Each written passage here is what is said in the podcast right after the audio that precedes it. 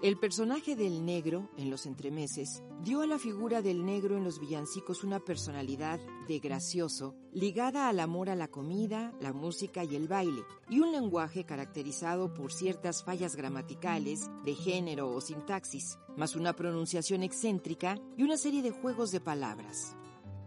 Los villancicos. Fragmento de un ensayo de Sviadon Glenn para la revista Dimensión Antropológica de Lina. Quinta entrega. Los villancicos de negro. Estribillos.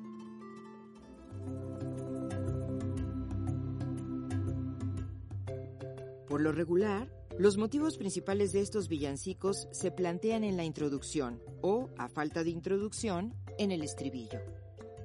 Los que encontramos con mayor frecuencia son la visita de los pastores a Belén, a veces en compañía de los Reyes Magos, la procesión de una cofradía de negros que va a la iglesia, donde bailan y cantan frente al nacimiento, y las actividades de los negros en las grandes urbes de España y las colonias. He aquí dos ejemplos típicos.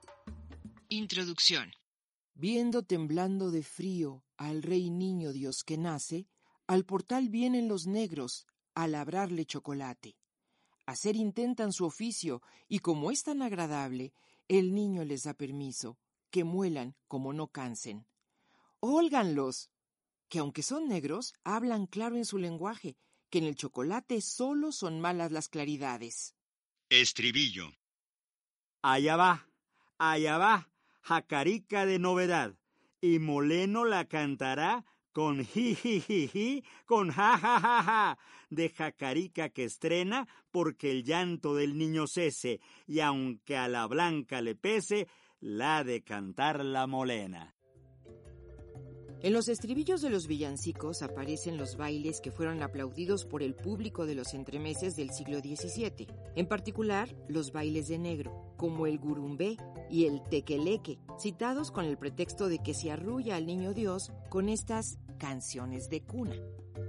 Gurumbé, gurumbé, gurumbé, que hace nubrado y quiere llover. Gulumbé, gulumbá, gulumbá, guache molenillo de zafalá.